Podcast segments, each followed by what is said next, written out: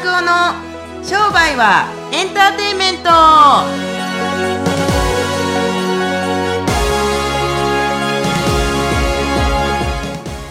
ワ e 商売はエンターテインメント、ナビゲーターのちかです。はい、えー、増田です。今日も行ってきたいと思います。よろしくお願いします。い行ってきたいってどこに行くね。行って今回も行ってきたいと思うね。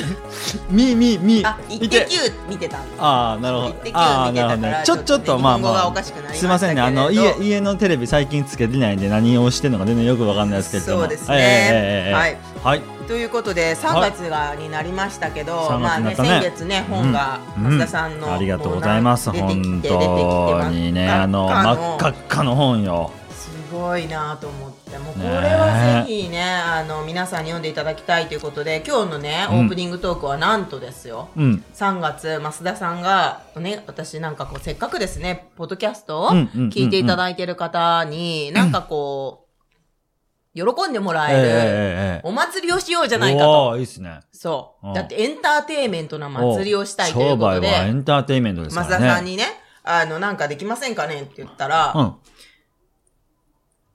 だだだだだだだだ発表してください。だだだだだだだだ、発表してください。何発表する？んですかすいません。あの、ちゃんと責任持ってもらえませんか？最後まで。はい。はいではですね、あの、私からお伝えさせていただきたいと思うんですけれど、はい。えー今回おうん聞きいただいている方、3月中にこのポッドキャストリスニングキャンペーンというか、うんうんうんうんうん本が出版されたので、はいえー投稿欄というかですね、あの説明欄のところにうんうん応募フォームを用意させていただきました。そしては、あ無料プレゼントおをさせていただきます。す。で、えっ、と、なんとですね、まあ、今回、あの、応募いただいた方には、抽選で、うん。えー本を、えープレゼントさせていただくんですけど、その募集フォームを詳しくクリックして読んでいただければと思います。はいはいうんで、全員申し込んでいただいた、外れなしです、今回は。おー、外れなし。申し込んでい外れくじなし。皆さんには、外れくじなしえっとうん今回、まあ、増田さんが、外れくじなしねうんそうです、外れくじなしです。うん。出版に至った秘訣、裏側を、今出版ブームですんで、まあ、どうやって出版したのか、そして出版で大変だったこととかに迫っていくような音声を、うん。えープレゼントをさせていただきたいと思います。これね、あのね、えっ、と、まあ、僕はあの、まあ、あんまり詳しいこと言えないですけれども、書いたというよりも聞いて、え書いていたんですけれども、その時に、音声を取りながら、やっぱり取材ってしていただくんですけれども、で、書いていくんですけれども、この音声がね、そこそこ、これはまあちょっとほんまに、最後のなんか、水爆みたいな感じで、要するにはもう、秘密兵器みたいな感じにしとこうという感じで撮っておいたんですけれども、まさかこんなに早くですね、えっ、と、秘密兵器が出てくるかと思 あう。その音声ではなくですよ。ああその音声は水爆にしていただいて。ああ、なるほど、なるほど。あ、そうだ。さらに水爆の、おうおうおうおう増田が直接、私がインタビューするんで、うんうんうんこう、秘話、おーこう、出版に至った作成秘話ね。うん。出版をしないと言っていた増田さんがなぜ出版に至ったのか実際出版してみてどうだったか。その感想をですね、ホリホリ聞いていただき、聞いていちかさんもやっぱビジネスパートナーとして僕がもう本書かないとかってずっとね、あの言ってまして、いきなり、こう、ババババッとね、一年もせずに決まっていたじゃないですか。はそう。なんかそんなんをいろいろ聞いていただけると、そうですね。タイトルが決まった秘話とかね。いやー、これはね 言っていいのかな？どうなんやろ言っていいと思いますよあーいいんかうん。な、まあ、そんな話も、あの、音声でプレゼントしていきたいと思いますので、はいはいぜひ全員これは当たりますんで、あのーどんどん、あの応募です応ね。募してください。はいで、商品の発送を持って、うん。商品を発送を持って、で、えー合格の発表とさせていただきたいと思います。合格って？もうな、あの、ボキャブラリーが少なすぎて、ビビるわ。申し訳ない。ね、ナビゲーターの地下ですって言いながらね。はいはいまあちょっと日本に、まあまあまあ、そうですね。そうまああの、ちょっとあの、なんかあの、外国暮らしがね、あの、たたってね。そうです。はい。ということで、はい今日も、あの、楽しい本題を言っていきたいと思います。はいよろしくお願いしますうんはい。今日の質問は、おうお愛さんからいただきました。うはいはい、愛さん。はいうん。えーっとですね、渡な、増田先生うにん。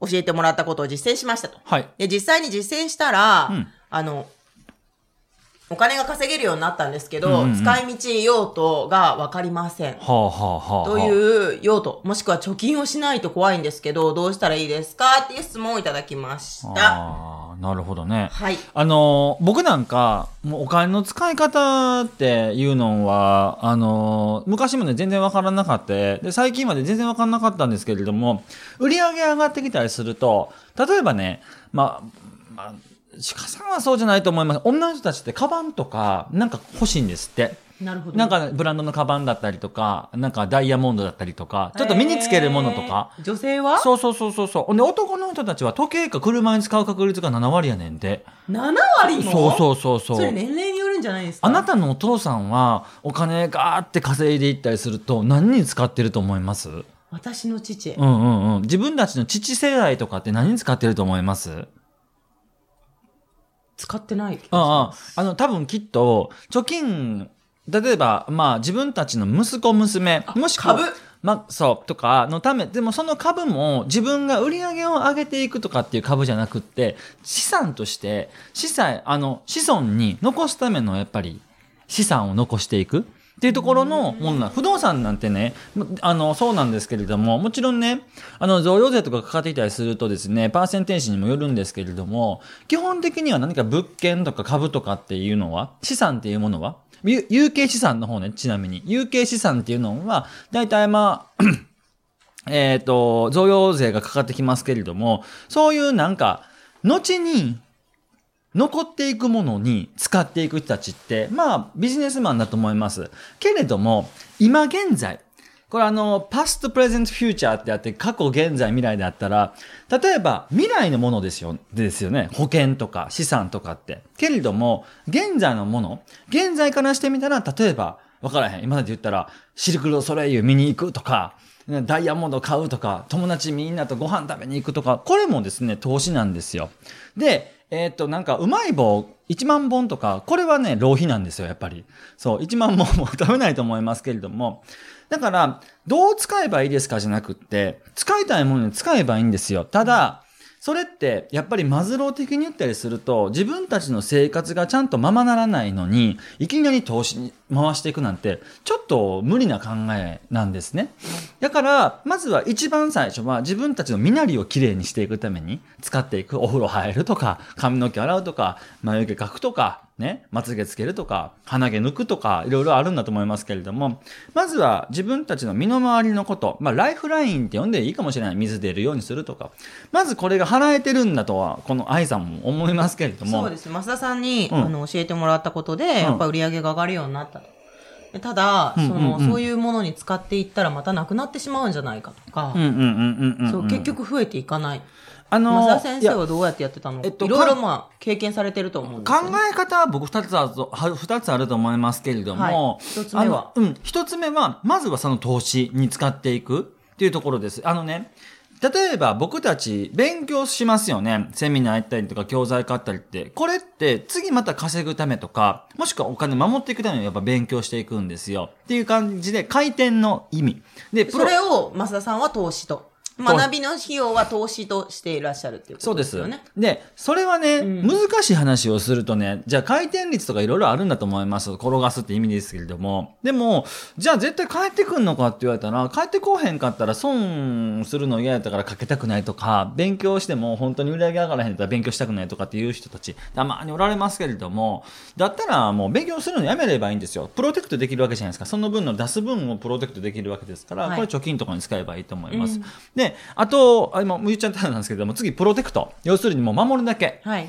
で、例えば保険で言ったりすると、法人っていうか、まあ会社を持ってる人たちで言ったら、法人のところで保険をかけていって、最終的に個人が戻ってくるものっていうのは、これは投資物件ではないんですよ。これはプロテクト物件なんですよね。はいなので、そういうふうに使っていけばいいんじゃないかな。あと、守っておくそうそうそうそう。だって保険って基本的に、例えば、僕が入ってる保険とかで何年入らへんかったら、要するに最終的に個人に返ってきませんよっていう保険があるんですけれども、これは法人でかけてるんですね。で、最終的にその何年後かに個人に戻ってくるときっていうのは非課税で返ってくる。で、またその非課税で返ってきた、えー個人へのお金っていうのは、また例えば変な話、その時、に自分たちが困っているものとか、もしくはお年玉とかに、あの、あげればいいと思うんですよ。うんまあ、お年玉って、あれですけれども。なるほどという感じで、僕自身はできるだけ消費に使わないのに消費に使わないようにしてますけれども、僕はでも、とは言っても、好きなものに使ってみたらと思います。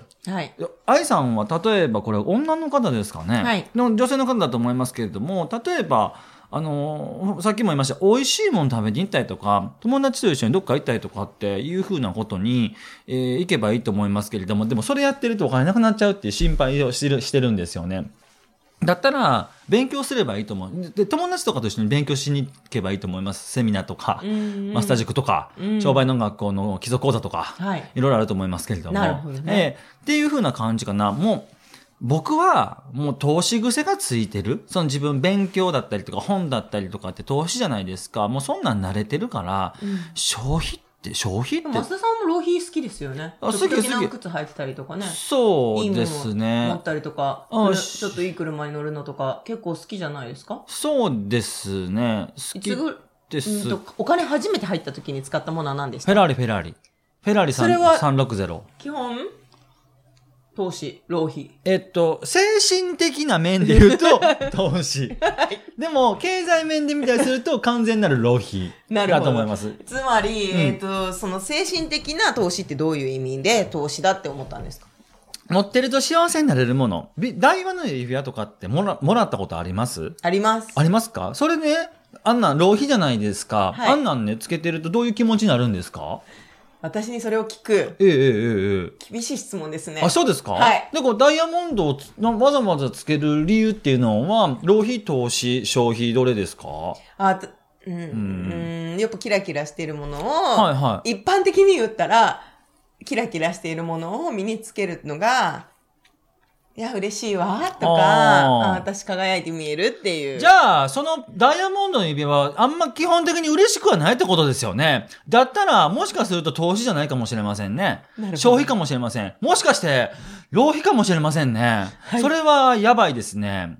今、ちかさんにダイヤモンドを送った人、聞いてますか？みたいな感じで、はいい、いんですけれども。まあ、これは人って違うってことですよね。だから、つまり。どう感じてるかっていう、まずその EQ の軸とうん IQ の軸の、要するに資産がどんだけ増えるかっていう軸で見られたりすると、非常にお金っていうのは守れたりとか増やしたりとかできます。うんで、お金ある時期にどう考えるかがとても大事です。はいお金がない時期なんて考えるしかないですもんね。はいどうするかとか。例えば毎月生活費が15万しかなかったらね、30万の車とか、30、あ、10万の家賃とかって払えないと思うんですよ。例えばね子供さんが2人いて保育園行かなくちゃいけないとか、服も着なあかんとか、ご飯も食べなあかんとかってなったら、うんなかなか厳しいんだと思います、それは。ぶっちゃけた話ね。はい。なので、マズローの一番下の欲求をまず満たす。そうそうそうそうそうで、その後にやりたかったことを欲求を満たす。で、そうすると見えてくる世界がまたあるっていうこと。ねえおそうだと思います。でも、なんかあの、もう時間も時間ま、時間なんで、ちょっと総まとめいきたいと思いますけれども、はいこのね、心配をしてるっていうのが僕はよくわからないんですよ。うんで、そもそもなんかもうね、心配のね、軸が一つあって、この人多分ね、僕その質問だけしか見てないけど、可能性思考に満ちてないんですよ。お金を増やしていこう、ワク今からワクワクする10万かけていって、毎月11万ぐらい稼いでいくとかっていう夢がもしあったら、心配しなくてもいいと思います。多分きっと過去に減っていったっていう経験をたくさんされてると思うんでー、結局のところ、レイシオの関係で、ひ比率の問題で、なんて言うんですかね、今まで減ってきた。っていう経験をたくさんしてる人たちって、入ってきても減るんじゃないかと考えてます。で、基本的に日記に、こんな人いないなと僕も昔思ってましたけれども、お金に困ったことない人たち、お金に困ったことない人たちって、ちょっとしか入ってきてへんけれども、これでまあちょっとなんかやっていこうかとかっていう、そのなんか結局、うーん可能性思考と不可能性思考なんが、ね、可能おしまいばりにあるんじゃないかなと思いますから、基本的にはそんな感じだと僕僕は思います。はい。うんはい、うんわかりました。はい。愛さん、答えになってたでしょうか？うん。で、でも結局のところ好きなものに使えばいいねんって。そうですね。そうそうそうそう一度やってみないとわからないから。あのね、使うのを、えっ、と、例えば止めるとしますね。はいそれって入ってこないってことですよ。他人が、要するに自分たちが何にも、何にも使わない。何でもいいだ、もう、もういいですわ。もうこの際、浪費でも消費でも投資でも何でもいいですけれども、自分が使わないイコール、他人が自分に使ってくれない。商売してる人だと思いますけれども、要するにお客さんたちが自分たちのお金使ってくれなかったら、僕たち売り上げ上がらないじゃないですか。なるほどこれは、回転という意味で、僕たちがまず使わないと何かに、何でもいいわ。うん。あできるだけ高いもん買ってほしい。と思う。いや、思い切ってなんか欲しかったあれを買うとか。ということで見えてくる世界がある。なんかお金は手段でしか過ぎないっていうことを一応、まああの、儲けろって書いてある増田さんのうん。ね、うん本にも。だって、なんか使うためにお金欲しいんでしょ？ですよね。どういう気持ちになりたいがためにお金使うんじゃないの、うん結局先のダイヤモンドもそうですけれども、ね車でもそうですし、投資物件なんてそうよ。